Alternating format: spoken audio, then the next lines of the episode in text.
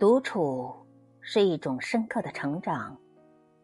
一个喜欢独处的人，往往会比合群的人心智更坚强。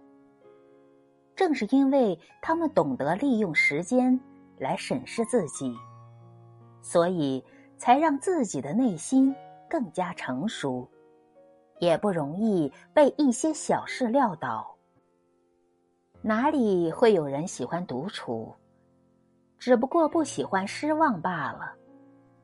选择独处，并不是不喜欢热闹，而是更喜欢心无旁骛的做自己。只有当一个人独处的时候，他才可以完全成为自己。谁要是不热爱独处，那他就是不热爱自由。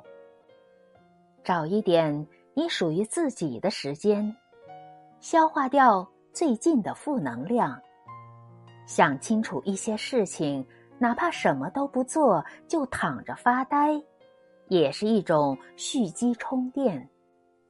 学会剔除掉一些看似光鲜亮丽但实则无用的事情，就是给人生减负，也是让自己变舒服的过程。只有内在的自我坚固如山，才能学会面对着熙攘的世界。兵来将挡，水来土掩。